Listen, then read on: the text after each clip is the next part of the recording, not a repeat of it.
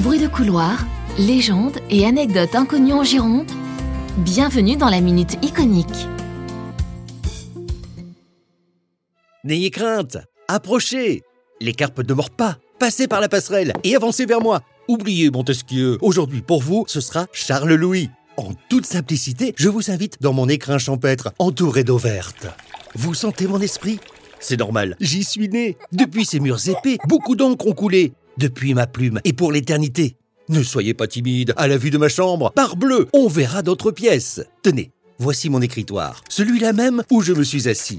Oui, près de cette fenêtre. J'ai aussi beaucoup voyagé, il est vrai. Mais c'est ici même que j'ai rédigé mes lettres persanes et mes pensées romaines. Et pour me délasser, je faisais les 100 pas dans mon jardin anglais. Au souper, j'étais près de Jeanne, à côté de cette cheminée. Somme toute, à y regarder de plus près, presque rien n'a changé. La même odeur de cire et le même parquet. Je suis si heureux de faire un peu d'esprit et un peu de Cosette. Vous avez vu les douves? Ce château de la Brède est un vrai paradis. Merci à ceux qui œuvrent pour qu'il en soit ainsi. Il a d'ailleurs reçu l'honorifique label de Maison des Illustres. Souhaitons qu'il perdure autant que mon esprit. Une belle mise en lumière pour le philosophe que je suis.